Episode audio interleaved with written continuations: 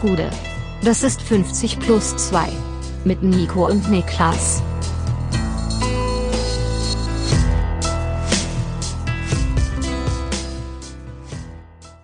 »50 plus 2 DFB-Pokal-Rückblick«. Mein Name ist Nico Heimer. Nee, Spezial.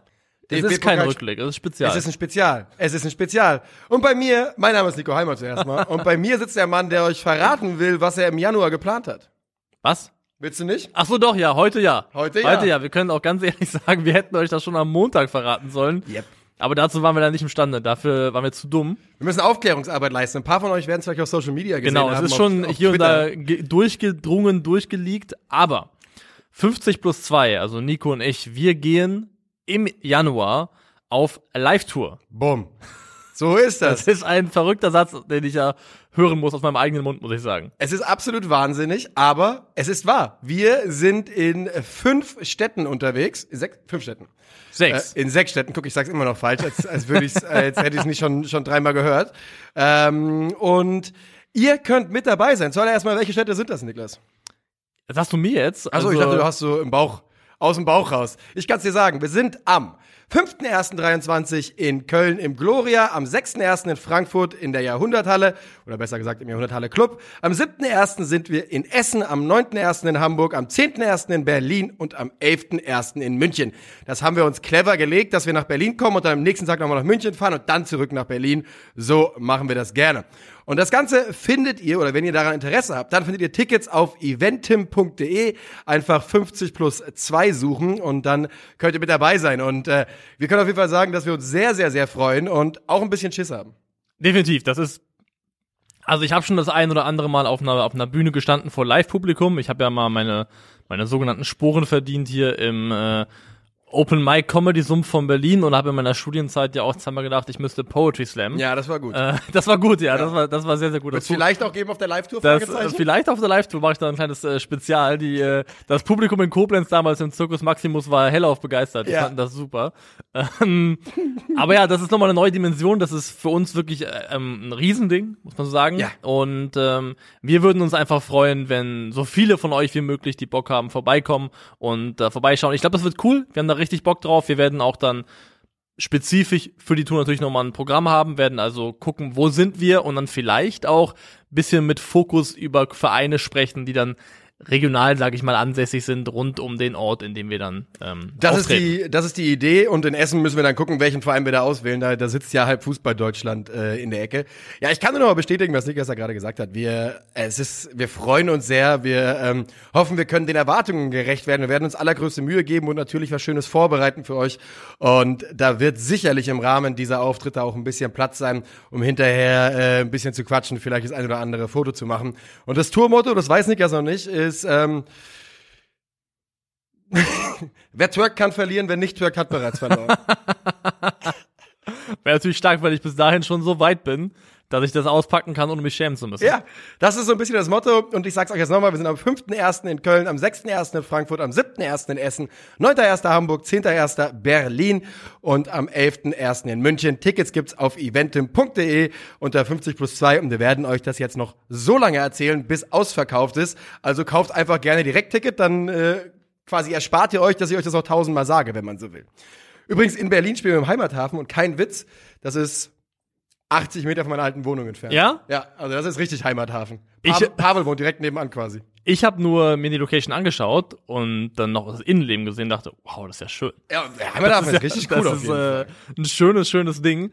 Ähm, aber ja, wir, wir fahren nach Berlin nächstes Jahr. Wir werden jetzt unter anderem über ein paar Mannschaften reden im Verlauf dieser Folge, die nicht nach Berlin fahren. So ist es. Zumindest nicht im Rahmen des DFB-Pokals. Ist das die Brücke, die wir nehmen wollen? Das ist eine Gehen sehr, sehr schöne Brücke, die nehmen wir. Okay, dann gehen wir jetzt äh, zum, ich habe zum wichtigsten, nicht Spiel, aber zur wichtigsten Thematik, die sich unter der Woche bedingt durch den DFB-Pokal ergeben hat, nämlich das Ausscheiden von Schalke 04 in Hoffenheim und die damit verbundene Entlassung von Frank Kramer. Das ebenfalls, ja, das gleichermaßen Ausscheiden von Frank Kramer.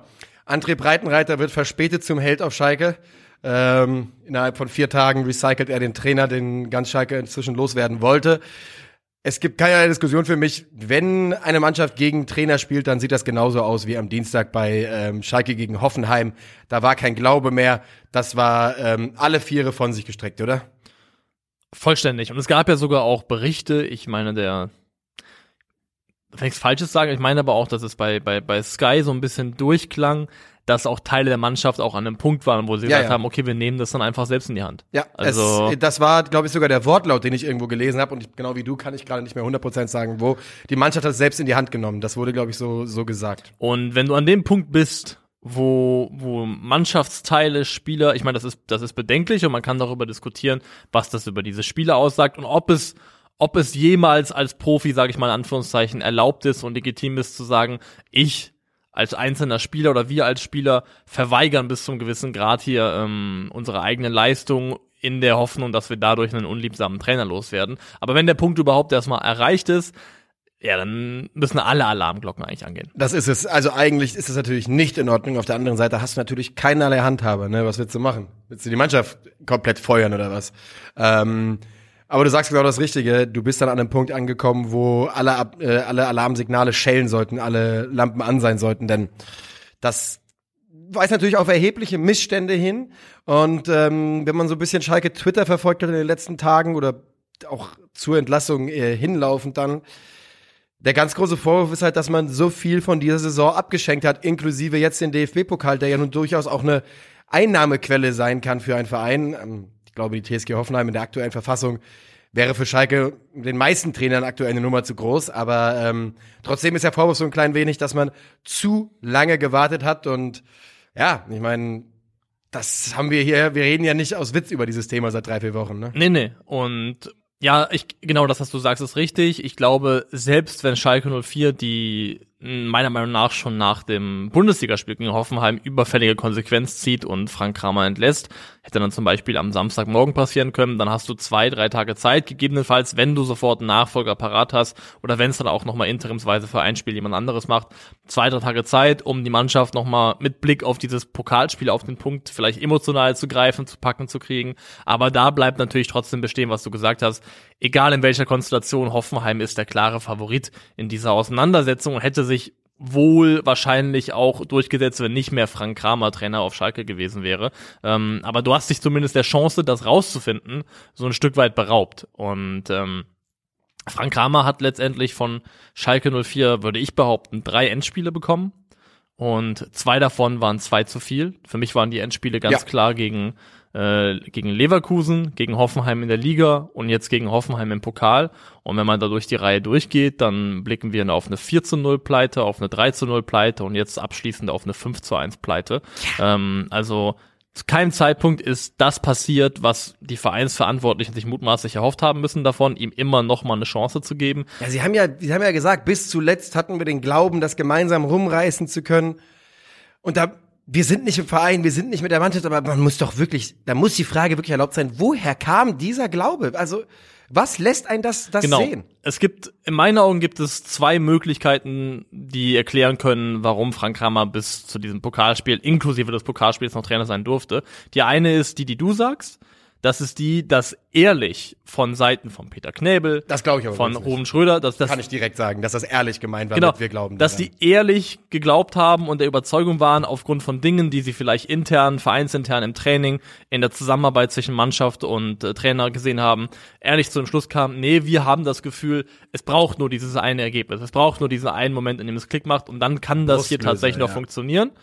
Oder die, und das deutet sich ja jetzt auch an, die finanzielle Lage ist so prekär Ja. und so angespannt und die Aussicht darauf oder die Aufgabe, einen neuen adäquaten Trainer zu finden, ist durch das finanzielle Korsett so, so schwierig, dass man alles versuchen wollte, um möglichst vielleicht das nicht tun zu müssen. Und dann ist man natürlich wirklich auf einer, ja, auf einem, auf einem zweischneidigen Schwert unterwegs, auf dem man wirklich gar nicht balancieren oder tanzen möchte, denn das eine ist, also auf der einen Seite ist, Trainer feuern, kann man sich eigentlich nicht leisten und dann hoffentlich die Saison sportlich retten. Trainer nicht feuern, Geld sparen, sportlich komplett vor die Wand fahren.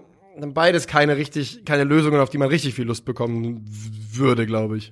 Das nicht, aber für mich ist immer die präferierte Lösung die, der, der sportliche natürlich, Erfolg, genau, natürlich. denn der Abstieg ist das, was das ganz Dramatische wäre. Also alles ist besser, als nochmal zweite Bundesliga spielen zu müssen. Ja. Und dass das passiert oder passieren könnte, das wirkt aktuell zumindest gemessen an den zehn Spielen, die wir hatten, relativ realistisch.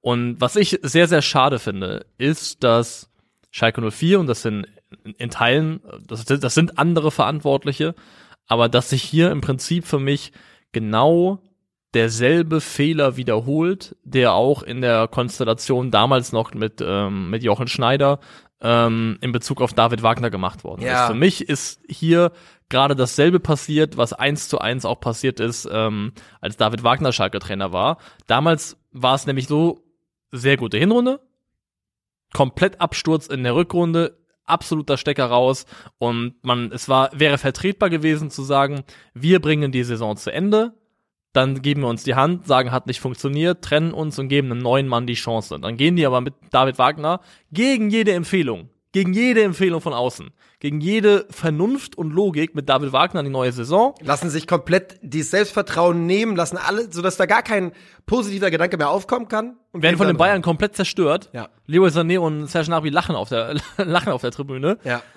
Und dann hat ein neuer Trainer in der Saison ohne Vorbereitung, ohne Mitsprache im Kader die Aufgabe, eine Mannschaft zu übernehmen, die zu dem Zeitpunkt schon komplett am Boden liegt. Ja. Und genau das haben wir jetzt auch wieder. Ja. Das ist eine Mannschaft, Die haben es tot, die totlaufen lassen. Genau, es- es wurde einfach erlaubt, dass diese Mannschaft wieder von ihrem Selbstbewusstsein, das da war nach dem Aufstieg, komplett auf Null runtergezogen wird. Ja, wir, ja, wir warten jetzt ja gerade auf ähm, ja, Nachricht darauf, wie es weitergeht, beziehungsweise was der Nachfolgetrainer ist. Was wir jetzt schon wissen ist, dass Bruno Labbadia wohl angefragt wurde und abgesagt hat. Ach, schade, ey. Das berichten die Kollegen von Fußballtransfers. Ich hätte Schalke und uns gegönnt, muss ich sagen. Der war ja noch nicht auf Schalke, das würde ja passen. Aber ähm, außerdem, das ist ein Bericht der Sport 1, also Labadia soll angefragt und ab, abgesagt haben sein und Thomas Reins, Reis sei nicht mehr unbedingt äh, die 1A-Lösung. Sein Ansehen sei nach der Entlassung beim VfL Bochum gesunken. Naja, ich wusste nicht, dass Schalke in der Position ist, sowas zu beurteilen. Kann ich auch, wenn dem so sein, wenn das die Innen, die Inneneinschätzung sein sollte auf Schalke, kann ich die echt nur bedingt oder auch gar nicht nachvollziehen. Also ich glaube, wenn man Thomas Reis kriegen kann, vor allem in der aktuellen Situation noch, wäre Schalke damit sehr, sehr gut bedient, was die Trainerposition angeht. Ich glaube auch. Und ähm, auf der anderen Seite ist halt, es ist so früh in der Saison, es ist nicht ausgeschlossen, dass diese Saison weitergeht, wie sie angefangen hat. Das ist einfach nicht ausgeschlossen beim, beim FC Schalke 04 mit der Stärke des Kaders und der Gesamtsituation. Und dann ist halt auch die Frage, ja, was ist die Zukunftsperspektive Perspektive für Thomas Reis? Darf der Mann absteigen? Dürfte er absteigen? Weil das ist jetzt so. Schalke muss sich jetzt am zehnten Spieltag damit schon auseinandersetzen, denn es ist, es ist absolut möglich, ne? Wir sind ein Drittel in der Saison drin. Es ist 100% komplett easy möglich, dass Schalke die Klasse hält. Aber aktuell wäre man dumm, wenn man nicht auch gucken würde, äh, was ist eigentlich, wenn wir absteigen und wie realistisch ist so ein Szenario. Ja, das ist eine gute Frage, das, oder das ist ein wichtiger Punkt von dir, weil sonst läuft man Gefahr, dass man die zweite, äh, also dass man die Abstiegssaison des letzten Males mehr oder weniger wiederholt. Nachbaut. Dass man den nächsten Trainer holt, der eine Handvoll Spiele kriegt, wo dann vielleicht weiterhin der sportliche Misserfolg erhalten bleibt, die Mannschaft nicht gewinnt oder zu wenig gewinnt und dann du aber weiterhin sagst, wir müssen aber unbedingt in dieser Liga bleiben, ergo, wobei, wobei ich glaube, das ist nochmal eine andere Situation, andere Geldsituation. Ich glaube, der Trainer, den Schalke jetzt holt, wer auch immer das ist, da werden sie auf ähm, for better or worse, die werden mit dem Mann die Saison zu Ende Ja, ich, ich meine, Das, glaube ich, geht, geht, geht aufgrund der monetären Situation gar nicht anders. Ich glaube, würde ich auch ausgehen. Ich glaube, die einzige andere, die einzige Lösung, wenn es überhaupt nicht funktioniert, wäre halt freistellen und irgendjemand von intern macht weiter. Aber du kannst sich sicherlich nicht noch einen dritten Trainer ja. leisten. Und intern ist ein gutes Stichwort, denn ähm, das, was Voraussetzung war bei der Traineranstellung im Sommer, nämlich dass ähm, unter anderem Mike Büskens ähm, das in der Assistenztrainerrolle bleibt und dass der neue Trainer nicht im Prinzip seinen eigenen Stab mitbringt. Das steht wohl jetzt nicht mehr. Also jetzt ist die Tür wohl äh, dahingehend geöffnet, dass dass dass ein neuer Trainer den ja auch seinen eigenen Stab mitbringen Wie, wie darf. findest du das ganz grundlegend, dass man das von Kramer so ein bisschen verwehrt hat? Ich weiß nicht, ob man Frank Kramer verwehrt hat, aber ich glaube eher, dass es einfach eine Einstellungskondition war, dass es eine Bedingung war, wenn du hier Trainer sein möchtest, dann ist das die Konstellation, in der du arbeitest. Ja, das ist schon Und- einigermaßen bekloppt. Ne? Ja, es ist bekloppt. Ja. Es Weil ist es ist halt, das ist halt zu sagen, äh, ja, ich finde da jetzt keinen passenden Vergleich, aber am Ende des Tages willst du einen Trainer, du willst, dass der seine Idee von Fußball bei dir umsetzt. Dafür hat er normalerweise immer ein Team gehabt, aber das gibst du ihm nicht, sondern sagst, ja, bei uns machst du das aber bitte ohne dein Team. Nee. Spätestens jetzt, und so würde ich ihn eigentlich auch einschätzen, muss im Zweifelsfall auch Mike Büskens oder wer auch immer dann eben die Leute sind, die da gerne in der Rolle geblieben wären, die sie jetzt zumindest bis jetzt gerade innehatten, müssen bereit sein, zurückzustecken. Wenn du es ehrlich gut mit dem Verein meinst, musst du bereit sein, dich im Zweifelsfall auch ins Ja. zweite Glied, ins dritte Glied zurückzubewegen, ähm, für einen neuen Trainer mit seinem eigenen Trainerstab. Wir wissen natürlich nicht, ob das, ob das irgendwas damit zu tun hatte im Sommer. Nee, Eher wahrscheinlich mit der finanziellen Situation. Äh, die auch und ja, über die Gründe für Frank Kramers Anstellung, die Tatsache, dass Ruben Schröder und er sich schon kannten, dass es da, also, dass, dass es irgendwie keine unbeschriebenen Blätter füreinander waren, da haben wir alles schon drüber gesprochen. Es wird, es ist und bleibt eine kolossale Fehleinschätzung. Es ist ein ganz großer Fehler. Ich würde sagen, die, sowohl die Anstellung als auch Das Festhalten. das Festhalten bis zum jetzigen Zeitpunkt ist der größte Fehler, den, sag ich, ich nenne das jetzt einfach mal vereinfacht, dieses Gespann aus Knäbel und Schröder gemacht hat. Und an dem müssen sie sich jetzt messen lassen. Der Umkehrschluss davon ist, ist jetzt nicht in Frage zu stellen, ob Rufen Schröder der richtige Mann für Schalke 04 ist. Ich glaube, sie haben da jemanden, der im Verhältnis ihrer eigenen sportlichen und wirtschaftlichen Limits eigentlich ein sehr, sehr guter Pick ist. Ähm, aber ich sag mal so, die, der Spielraum für weitere Fehler ist jetzt sehr, sehr weit oder sehr, sehr eingeschrumpft. Da ist einfach nicht mehr viel da. Du sagst es, wenn am Ende des, dieser Saison der, der Abstieg stehen sollte, Gott bewahre, dann ähm, wird Rufen Schröder ganz, ganz klar sich Vorwürfe anhören müssen. Nicht nur Rufen Schröder, auch Peter Knebel. Und ähm, Ja, das ist dann auf einem Level, wo man, ja, wo man darüber reden muss, weil ein Abstieg ist nun mal das Katastrophalste, was passieren kann in der Bundesliga. Gerade für einen Verein auch wie Schalke 04, bei denen aber besonders schlimm natürlich aufgrund der historisch gewachsenen finanziellen Strukturen, der dann neuerlichen Einschrumpfung und jetzt den Versuch wieder zu wachsen. Ein weiterer Abstieg wäre unglaublich bitter für Schalke 04. Und du, du hast es gerade gesagt, mit der Einstellung, mit der diese Entscheidung im ersten Augenblick Frank Kramer einzustellen. Wir saßen, wir waren hier im Raum zusammen bei äh, Calcio Berlin, als das rausgekommen ist. Wir haben beide sofort gesagt, was ist das denn? Wieso holt man Frank Kramer? No disrespect zu Frank Kramer, ist sicherlich ein sehr, sehr netter Mensch. Aber wir haben von Anfang Genau. an die sportliche Entscheidung in Frage gestellt. nichts, was wir sagen über den Trainer, hat irgendwas mit ihm als Person zu tun. Überhaupt nicht. Ist, Überhaupt ist nicht. vollkommen, vollkommen irrelevant. Aber wenn wir, wenn wir zwei Medienhanseln äh, und Podcaster auf den Trainer gucken und im allerersten bevor, so, so, sofort sagen, ach du Scheiße, was für eine Entscheidung. Also, Also du hast ja eigentlich schon, ich meine, Schalke hat da diesen unheimlichen Kraftakt am Ende der letzten Saison hingelegt. Die sind dann noch aufgestiegen, die sind nicht nur aufgestiegen, sondern auch noch Meister geworden in der zweiten Liga. Und die sind mit einem dermaßen Rückenwind da hoch. Und du hast es eigentlich so geschafft, mit dem Announcement des Trainers für die Bundesliga den Stecker schon zu ziehen. Komplett. Der Stecker war schon gezogen in dem Moment, wo die Pressemitteilung kam, das ist unser neuer Cheftrainer. Und alles in allem gehen diese zehn Spieltage jetzt für mich fast schon als Lehrstück in die Geschichte ein, wie man eine Aufstiegseuphorie aber mal so Routiniert, dermaßen ja. krass gegen die Wand fahren kann. Und weißt du, auf der anderen Seite ist Werder Bremen, die hinter Schalke aufgestiegen sind. Und bei denen fühlt sich alles an, ähm, trotz, obwohl wir jetzt gleich über sie auch reden werden Ja. natürlich und da ein bisschen ein Dämpfer kam, aber trotzdem, da hat man diese Euphorie eben komplett konservieren können und ähm, hat das Gefühl, dass man da ja auf so einer Welle durchreitet. Und bei Schalke ist wieder alles trist, grau und äh, ja, bitter, bitter.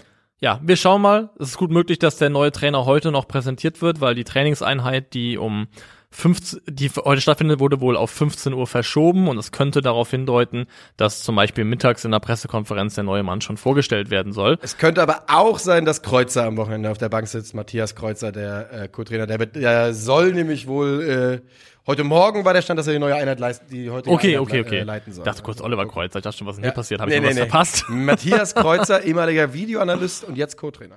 Hat sich hochgearbeitet. Ja, Schalke 04 ist nicht der einzige Bundesligist, der ausgeschieden ist aus dem DFB-Pokal. Ähm, ähm, sie sind ausgeschieden gegen einen anderen Bundesligisten. Das kann man über Mannschaften wie unter anderem Borussia Mönchengladbach nicht sagen. Ha! Die sind an, am Koloss von Darmstadt zerschellt. An, an Aaron Seidel. Neun Minuten Einsatz hat gereicht, um äh, Gladbach zu begraben. Die Borussia aus Gladbach verliert 2 zu 1 im DFB-Pokal in Darmstadt in der regulären Spielzeit und scheidet aus. Und eigentlich musst du ja darüber reden, weil du hast es ja richtigerweise gecallt. Tatsächlich ja. Ich hatte, hatte ein gutes, gutes Näschen allgemein an diesem Wochenende. Oder aber an diesem Pokal, Woche, bei diesen ja. Pokalspielen. Ähm, hier, das habe ich gecallt. Ich habe fairerweise gesagt, ich glaube, dass es äh, ins Elfmeterschießen geht und Darmstadt sich da durchsetzt. Ähm, ich habe aber gestern Abend auch, wir werden über das Spiel nicht en Detail sprechen, ich habe gestern Abend mit einem Kollegen ähm, Augsburg gegen Bayern geschaut zusammen. Und ähm, beim Stand von 1 zu 0, als die Bayern Chancen sich gehäuft haben, ähm, habe ich äh, und habe ich zu ihm gesagt, ganz ehrlich, wenn das so weitergeht, dann ja, Bayern ist anfällig, aber dann bei der Chancenmenge am Ende gewinnen die das Spiel 5-2 oder was auch immer. Ja. Und ähm, auch da gute gute Nase gehabt. War die richtige ähm, Richtung War die, war die richtige Richtung, ja. Also ich habe leider die Konsequenzen nicht umgesetzt und gesagt, ähm, hey, ich ähm, monetarisiere das für mich, dieses Näschen, aber ich war trotzdem mit dem Call an sich sehr zufrieden.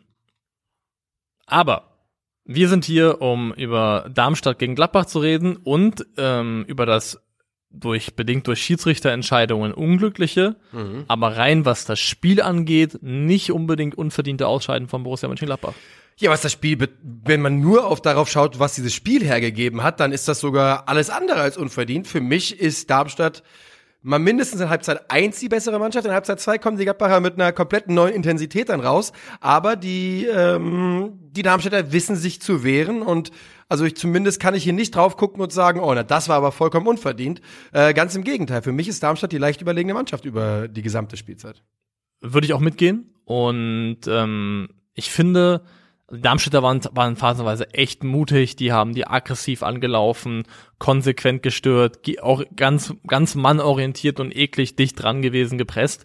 Und ich finde, du hast dann schon gesehen, und das nicht zum ersten Mal in dieser Saison, ähm, nicht in der Dimension wie in dem Bremen-Spiel, aber dass es Arten und Weisen gibt, auf die ein Gegner auftreten kann und das ist eben mit einer ganz, ganz äh, forschen und aggressiven Art gegen den Mann, mit der Borussia Mönchengladbach nicht so gut umgehen kann, wie man es sich vielleicht wünschen würde. Das ist absolut so. Und ähm, ey, Daniel Farke ist jetzt seit zwölf Spielen bei Borussia Mönchengladbach. Fünf Siege, vier Unentschieden, drei Niederlagen.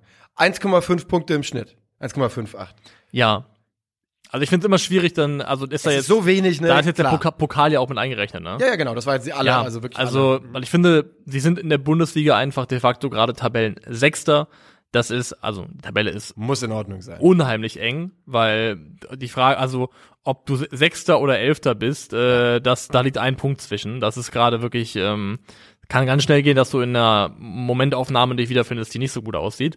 Ähm, ich finde trotzdem, dass der Saisonstart unter Daniel Farke alles in allem gelungen ist, aber es zeigt sich auf jeden Fall, dass ähm, diese Mannschaft anfällig ist und dass, dass ähm, wenn, der, wenn der Gegner so auftritt, wie ich finde, da, Bremen das in der Anfangsphase gemacht hat, Darmstadt das hier gemacht hat, dass diese Mannschaft dann auch tatsächlich noch also ihre ganz klar ersichtlichen Schwachpunkte hat.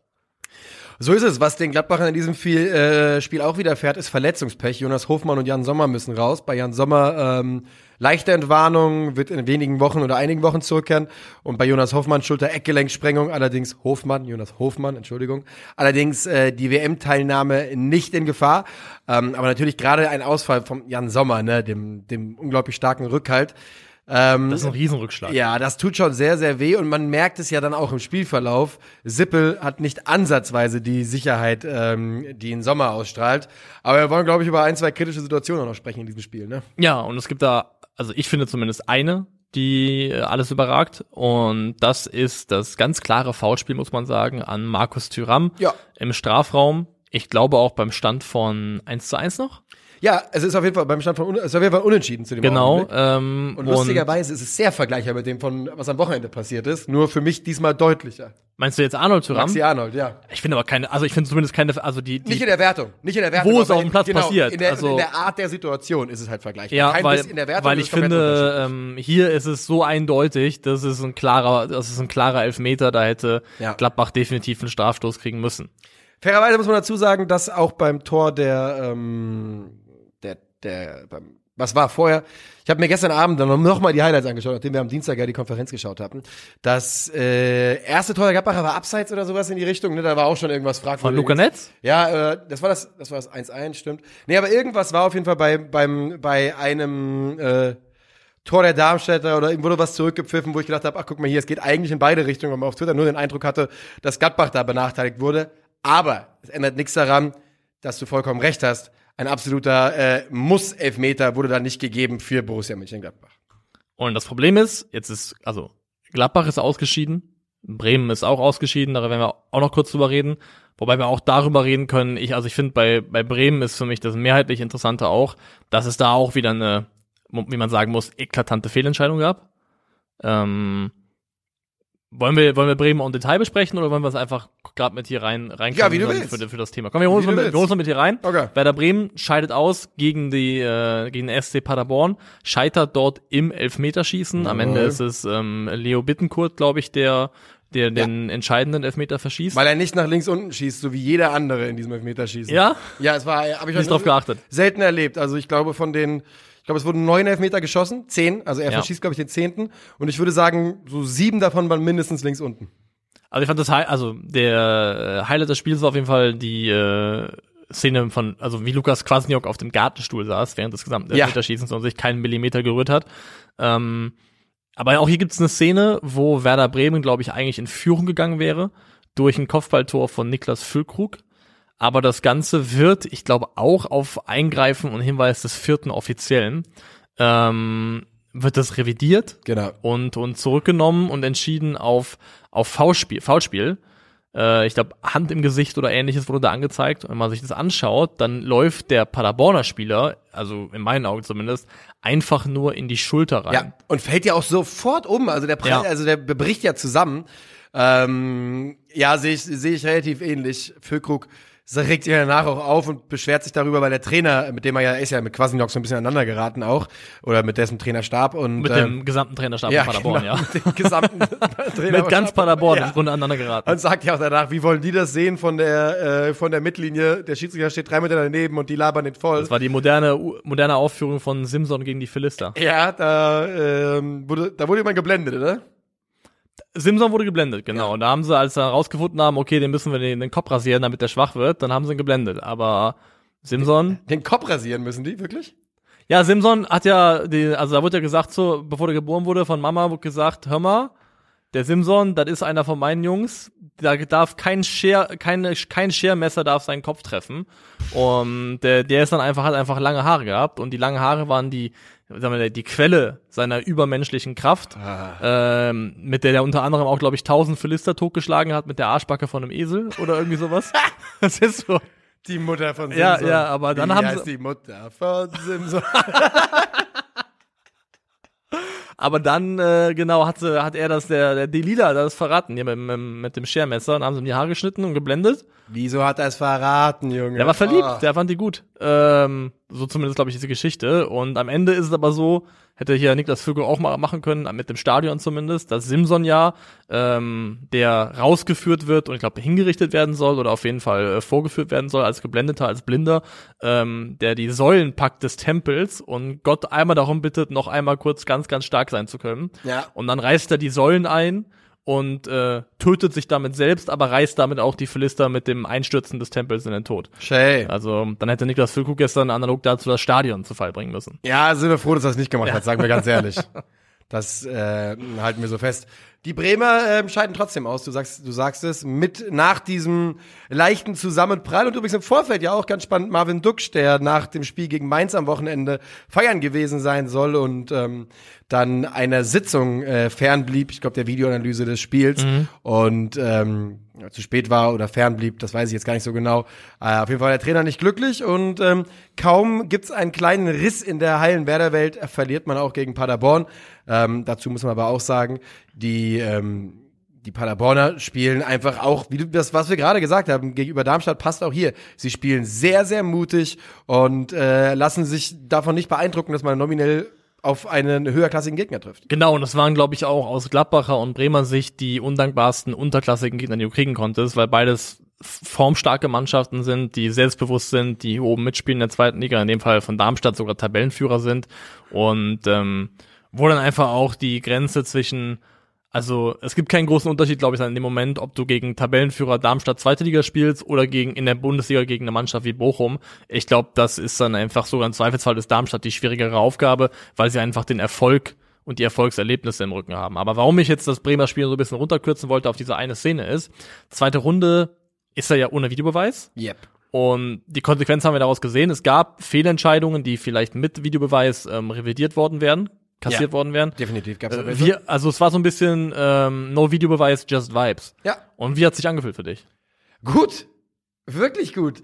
Da es sind wieder Begriffe gefallen wie äh, Tatsachenentscheidung und sowas. das habe ich jetzt seit tausend Jahren nicht mehr gehört. Ähm, also, verstehe mich nicht falsch. Wenn Eintracht Frankfurt hier am Receiving End von so einer Fehlentscheidung gewesen wäre, ne, und wenn wir, wenn jetzt quasi Eintracht ähm, sich wie zum Beispiel Werder Bremen oder wie vor allem äh, Gladbach so verschaukelt fühlen könnte und sagt, jetzt sind wir ausgeschieden, weil man das nicht gesehen hätte, würde ich natürlich auch schimpfen. Insgesamt finde ich es aber immer noch super und äh, dass sowas möglich ist, ne, dass so eine Überraschung möglich ist, an diesem Wochenende, äh, unter, an diesem Spieltag, nur weil wir keinen Videobeweis hatten. Ich fand's jetzt für diese, für diese beiden Spiele oder für diese beiden Pokaltage auch schön. Und ich, ich fand's cool und es hat dem Ganzen nochmal so eine, ja fast schon so eine Vintage-Dramaturgie gegeben. Die man sie eben so nicht mehr zwingend kennt, weil meistens liegt's, wenn was Gravierendes falsch entschieden wird, liegt's daran, dass Leute es zwar sehen konnten, sehen durften, aber auf Seiten des Videoschiedsrichters zum Beispiel einfach Dinge entschieden wurden, die so nicht nachvollziehbar Ja. sind. Und so war es einfach dann im Moment des Passierens, es gibt ja keinen Moment, wo man es nochmal prüfen kann, im Moment des Geschehens einfach menschliches Irren. Und das ist ja ein sehr, sehr, al- also eine sehr, sehr alte Fehlerquelle im Fußball. Das hat sich irgendwie dann nochmal cool angefühlt. Habe ich nur gefragt, ob das jetzt etwas ist, das jetzt für den, erstmal, weil man selber nicht Betroffener ist, wie du gesagt hast, aber zweitens auch, weil es einfach nur jetzt sehr, sehr isoliert war oder sehr konzentriert auf zwei Tage cool war. Und ob man nicht dann vielleicht, wenn es aber wieder vollständig so wäre, re relativ Ja. schnell an den Punkt kommen sagen würde, wo man sagt, das geht mir doch wieder ein bisschen auf den Sack. Ich glaube halt, das würde nochmal aufzeigen, wie schlecht die Schiedsrichter in Deutschland sind oder wie, wie häufig ähm, sie nicht sonderlich gut sind. Also, ich bleibe dabei, ne? Ich meine, wir haben das jahrzehntelang so gemacht und es hat in Ordnung funktioniert und ich glaube nicht, dass ich es schlimmer fände, als ich es früher fand.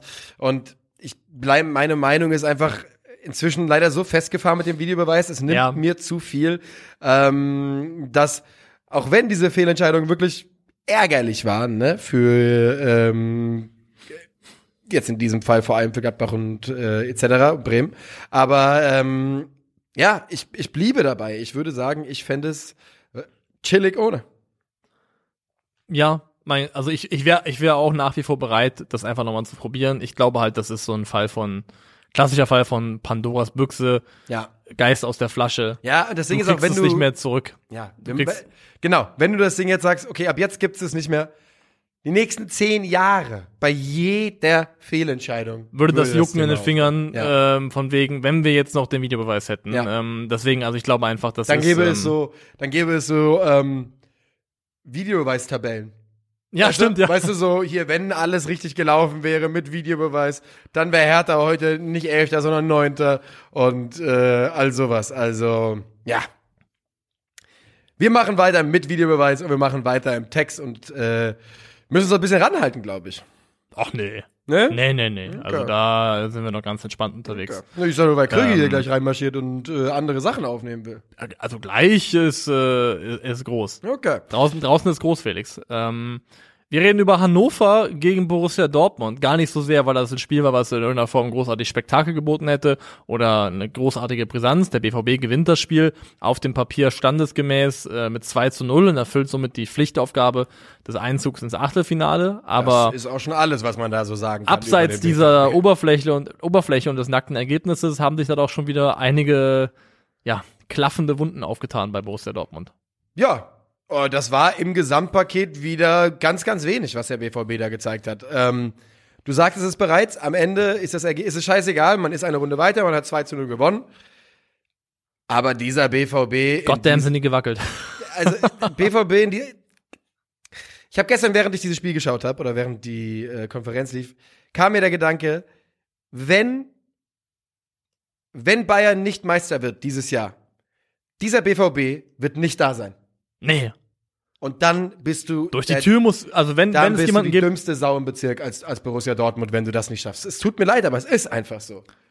nee, du, also, du bist der designierte Ausrutscher-Aufhänger von den Bayern eigentlich. Und wenn es diese Saison passiert, sehe ich diesen BVB nicht in der Lage, da zu sein. Also wenn, wenn es jemanden geben wird, der durch diese Tour durchgeht, dann ist es, glaube ich, am Ende nicht Borussia Dortmund. Ich glaube, da bin ich auch ähm, komplett bei dir. Was ich sehr, sehr lustig fand im Nachgang ist, ähm, gab es jetzt einige Stimmen, die auch dann nach dem Hannover-Spiel den Finger in die Wunde gelegt haben. Das hat äh, Sebastian Kehl gemacht, ähm, der eben dazu gemahnt hat, dass man sich steigern muss und dass man mit der Leistung, die man gegen Hannover gezeigt hat, dass es dann, Zitat, nicht ganz bis zum Ende reichen wird, zum Beispiel im DFB-Pokal. Und ich glaube, das ist auch erstens vollkommen richtig. Stimmt, ja. Aber was ich, was ich am besten fand, ist, ähm, es wurde ja damals, also beim, beim BVB gab es ja jahrelang die Mentalitätsfrage. Dann wurde das Wort Mentalität aus dem äh, Dortmunder Vokabular nicht mehr sagen. ver Ne, ver verbannt von Marco Reus. It hit too close to home, glaube ich. Genau, das ist dann, das ist dann auf eine verbotene Liste gesetzt worden. Ja. Ähm, war Verboten, dann- weil wahr. das war äh, Wrong Speak, wie, wie George Orwell sagen würde. Ja. Und ähm, dann hat Marco Rose letztes Jahr angefangen, zum, oder hat das mal gemacht, hat von Haltung gesprochen. Weißt du noch? Da, Ja, hat man, da, war, ja, da, war das Wort von Marco Rose Haltung, was dann irgendwie die, eine Art und Weise war zu sagen, okay, Mentalität, Mentalität. ohne Mentalität zu sagen. Und Edin Terzic hat jetzt davon gesprochen, dass eine gewisse intrinsische Motivation gefehlt hätte. Das ist doch und das ist wirklich Alter, herrlich. Das ist doch peinlich. es ist einfach Me Me Mentalität sagen, ohne Mentalität zu sagen, Ja. letztendlich. Das Dumme ist ja, dass es immer noch dasselbe Problem ist trotzdem. Und das können sie Ist intrinsische Motivation nennen und das können sie Haltung nennen und das können sie auch Mentalität nennen. Das Problem ist dasselbe beim BVB. Es ist aber nicht nur das. Nee, natürlich nicht. Natürlich nicht. Das alleine kann es nicht sein. Ähm, aber es ist ein wiederkehrendes, weiter, weiterführendes Problem, ähm, dass man ja seitdem diese Diskussion aufgemacht worden ist, nicht in den Griff bekommen hat. Weil ich finde, es gab mal eine Zeit, es gab mal eine Phase, in der dieser Kader auch und in dem die Spieler, die in dem Kader waren, auch in einer anderen Phase waren als jetzt zum Beispiel, weil es gab ja mal, muss man mal sagen, es gab ja mal einen Torgen Hazard, der brauchbar war für den BVB. Der hat ja mal zumindest zeitweise existiert, rein vom Scoring-Output, ja. Ähm, ist jetzt nicht mehr der Fall, aber es gab eine BVB-Mannschaft oder BVB-Mannschaften, wo ich sagen würde, da war der primäre Mängel, Mangel tatsächlich dieses ähm, diffuse Etwas namens Mentalität. Da war es auf dem Papier ein gut zusammengestellter Kader, eine funktionierende Mannschaft, die in vielen Spielen attraktiv gespielt hat und wo es nicht, wo man gesagt hat, es hat eigentlich nicht viel gefehlt. Da sind wir ein bisschen drüber hinaus. Und jetzt ist es das, das dieses äh, sogenannte Mentalitätsproblem ist immer noch da, Ja. aber es ist ein Kader mit Leuten, die äh, überbezahlt sind für das, was sie leistungstechnisch bringen, der schlecht zusammengestellt ist, der auf einigen Positionen eklatante, eklatante Mängel offenbart. Und das ist eine Gemengelage, die dafür sorgt, dass ähm, der BVB irgendwo dann jetzt auch folgerichtig, finde ich, da steht, wo er steht. Nämlich eben auf Tabellenplatz 8. Wir haben eben gesagt, es geht sehr, sehr schnell bei der aktuellen Tabellensituation, aber das ist, da, da, das, wo Borussia Dortmund sich gerade wiederfindet, wieder, wiederfindet, ist ein Produkt einer jahrelang begleiteten Fehlentwicklung. Ja, und wenn man die, keine Ahnung, wenn man, das ist natürlich nicht fair, aber wenn man den Kader durchgeht oder die Aufstellung gegen Hannover oder sagen wir die beste Aufstellung, die wir jetzt gerade beim BVB finden würden und dann einfach die letzten Jahre durchgeht, keine Ahnung, gehen wir sagen wir mal fünf, sechs Jahre zurückgehst, findest du auf fast jeder Position Spieler von der Qualität, wie sie heute nicht mehr beim BVB im Kader stehen. Ne? Ähm, ich würde die Innenverteidigung da ausnehmen, aber ähm, man hatte statt Thomas Meunier mal einen Ashraf Hakimi auf der rechten Flügelverteidigerposition Ja, boah. der da angeschoben hat, ja. Und Der war so gut damals, ey. Ja, Das ist das Spiel gegen Inter, da denke ich heute noch manchmal dran. Dieses 3-2, wo sie 2 hinten lagen, was das für ein Spiel war. Inter hat den Mann danach gekauft, weil, weil sie so begeistert waren. Ja. Ähm, oder statt Donny Malen, der auch, wo man auch mal drüber reden muss, dass der Mann 30 Millionen gekostet hat und einfach nichts macht beim BVB. Es ist ein Riesenflop. da hat Jaden Sancho gespielt vorher. Ja. Ja. Und das ist einfach eine kontinuierliche, graduelle Verschlechterung des Kaders hin zu einem Kader, der immer noch besser ist als die meiste Bundesliga, aber eindeutig nicht mehr funktioniert. Stand jetzt. Was sagst du, der Gedanke kam mir gerade in den Kopf und ist nicht ganz darauf bezogen, dazu, dass ähm, Manchester United sich Jude Bellingham sichert im kommenden Sommer und das Ganze passiert, indem verrechnet wird mit Jaden Sancho und Sancho zum BVB zurückkehrt. Also, jetzt mal rein aus dem Bauch raus, glaube ich, dass das, dass der BVB da auf jeden Fall genau drauf gucken sollte auf so ein Angebot. Weil Im positiven Sinne. Ich könnte mir auch tatsächlich vorstellen, dass Jaden Sancho nicht ganz abgeneigt wäre Nee. dem gegenüber. Ich glaube, da, der wird, also, du musst ja überlegen, da reden wir dann davon, dass die Saison vorbei ist. Ähm, Jadon Sancho dürfte eventuell jetzt die WM verpassen, weiß ich nicht ganz wie. Also, er ist ja nicht, nicht allzu weit oben im äh, Southgate-Ranking, glaube ich. Ja. Weil er ist ja auch Offensivspieler, das ist ja schon mal kacke. Ja. ähm, und wenn er jetzt die WM verpasst, bei United weiter keinen Fuß auf den Boden bekommt, kann ich mir absolut vorstellen, dass der Mann sich in seinen Heimathafen BVB zurückflüchten flüchten möchte. Und Ich kann mir auch einfach vorstellen, dass, dass so ein Spieler wie Jaden Sancho, der jetzt auch dann bei United seine erste Erfahrung gemacht hat, jetzt dann irgendwie zwei Jahre lang, was auch immer, ähm, damit, was es heißt, Pro, nicht nur Profi, sondern Star zu sein, englischer Star in England, in der Premier League, vor allem damit es nicht läuft, und einfach zum Schluss kommt, ganz ehrlich, ich das hier ist scheiße. ja. Das ist ultra stressig, die hängen mir alle im Nacken, die gehen mir auf den Sack, die Boulevardpresse. Ja. Das ist mir viel zu anstrengend, ganz ehrlich, ich verpiss mich in die Bundesliga, da hab ich meine Ruhe. Mhm. Und dann, dann mache ich da eben mein Ding. Also Ist, ja, ja, ja. Tauschgeschäfte immer so ein Ding, kommt nicht so wahnsinnig oft vor. Du bist ja kein Fan von, von Tauschgeschäften. ne? Eigentlich schon, ich, die passieren halt nur nie. Ja, das ist richtig, sie passieren selten. Ähm, aber ich fände jetzt, wenn ich drüber nachdenke gerade, also die Frage ist, ob Bellingham zu United möchte. Ähm, Aber dann müsste doch, dann müsste doch der, würde der BVB noch ein bisschen was mehr bekommen, oder? ja, ja. Ja, okay. Also ich hätte gesagt, dann kriegst du vielleicht, ähm, ja, was kriegst du da? Kriegst du 50, 60 Millionen für Bellingham und kriegst einen Sancho on top? Glaubst du, so viel kriegst du am Top noch? Also 60 Millionen oder sowas noch? 50, ja. Okay. Also ich hätte gesagt, Bellingham Transferwert musste taxieren auf mindestens 120 Millionen Euro. Ja. Und wenn du, Ja, dann, du hast wahrscheinlich wenn du großzügig bist und Sancho noch 60, 70 geben willst, dann kommst du schon, glaube ich, in die Da Sphäre bist du sogar rein. großzügig, Also, hast, hast du auch vollkommen. ähm, ja, ja, ja, warum denn nicht, lieber BVB? Mach das doch. hier zuerst gehört. Ja. So, Wohin mit uns? wir haben eigentlich nur noch ein kleines Rauskehrer-Thema. Mhm. Und das ist der, ähm, Oh, ja. der neue Anlauf. Es gibt einen neuen äh, Super League-Versuch oder ähm, Den Versuch, das Ganze nochmal neu aufzuziehen und da vielleicht auch dann einen anderen Weg zu gehen als beim ersten Mal. genau, und das Ganze funkt oder passiert nun mit dem Ex-RTL-Chef Bernd Reichert an der Spitze. Und inzwischen vertritt der aber nur noch Real Madrid, Barcelona und Juventus Turin. Das sind die letzten drei, die heute noch ganz offiziell zu Plänen einer Super League stehen. Und ähm, ja, es ist interessant, dass man eindeutig ähm, seinen Ansatz ein klein wenig verändert hat.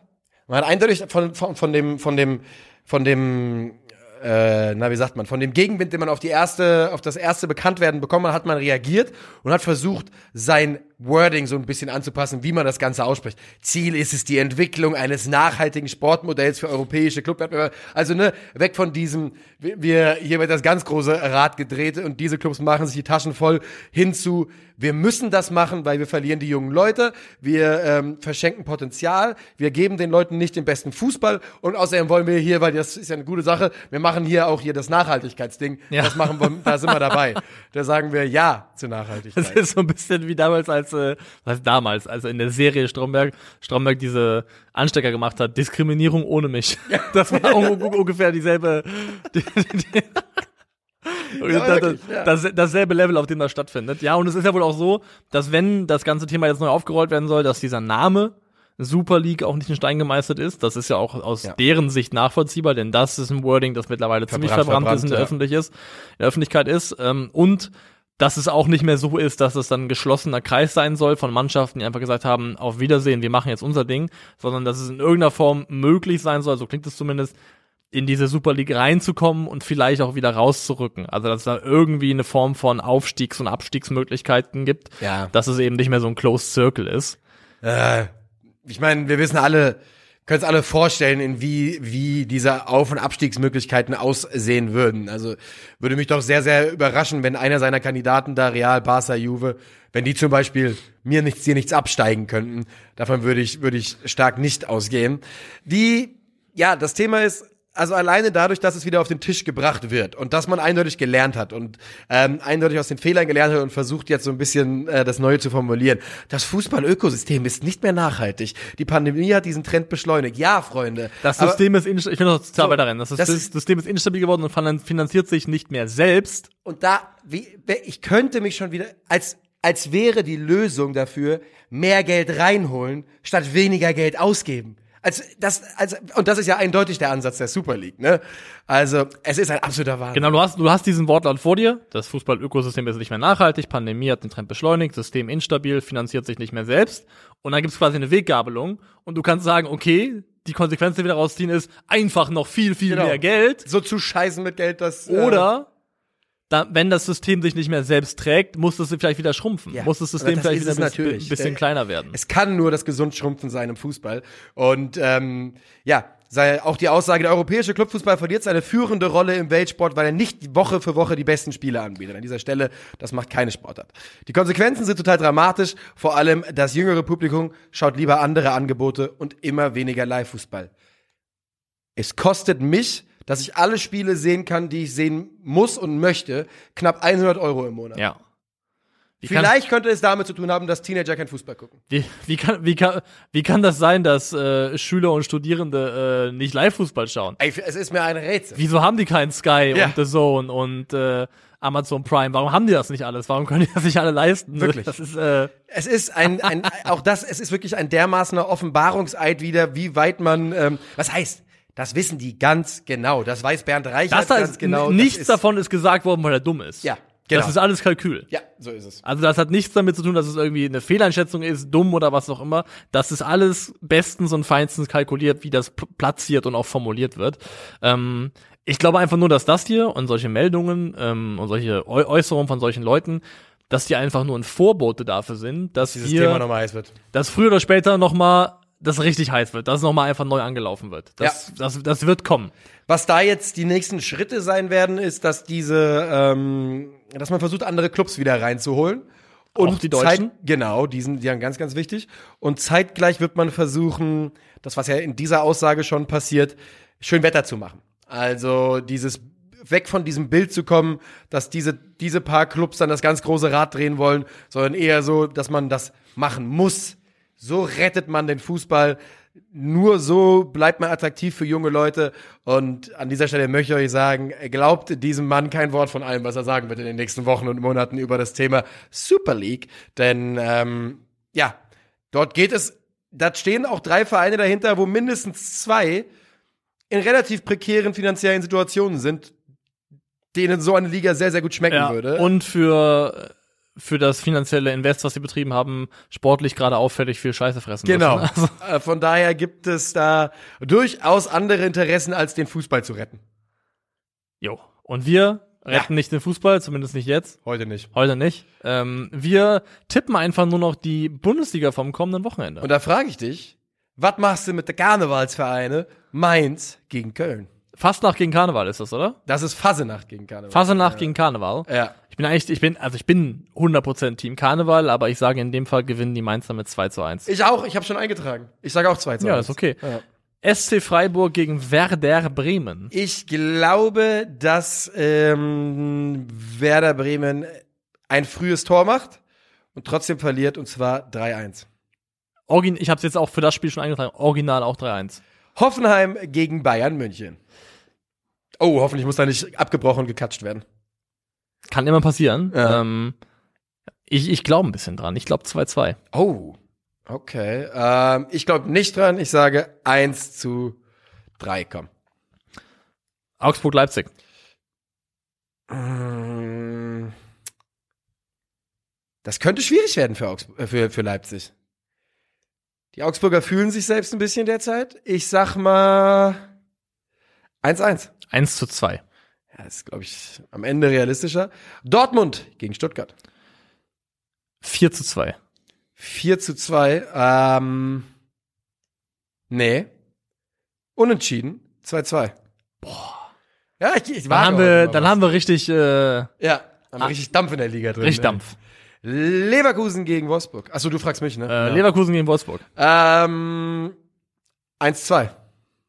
Eieiei, ich sage 2-1 Leverkusen. Mhm. Gladbach, Eintracht Frankfurt. Natürlich live bei Calcio Berlin. Stimmt, wir, wir streamen das im Watchalong. Gladbach gegen Eintracht Frankfurt ähm, 1 zu 1. 0 zu 1, selbstverständlich. Bochum gegen Union. Auswärts in Bochum. Da gibt's die Überraschung. Union lässt Punkte liegen und zwar mit einer Niederlage 1-0 für Bochum. Ah, Finde ich gut. Finde ich sehr, sehr gut. Ich sage 1 zu 1 ebenfalls. Und dann haben wir noch hinten raus Hertha gegen Schalke 04. Ähm, 2-1 Hertha. Das wäre für die Hertha die große Entlastung und äh, für Schalke ein Schlag ins Gesicht. Und ich gehe mit und ändere ein bisschen ab, sagt 2 zu 0 für die Hertha. Den Schalke haben sie in die Fresse geschlagen. Ja, frag mal einen Ralle. In diesem Sinne, macht's gut, auf Wiedersehen. Wir sehen uns bei Calcio Berlin. Wir hören uns hier im Bundesliga-Rückblick am Montag wieder. Genießt das Wochenende. Ciao, ciao. Tschö.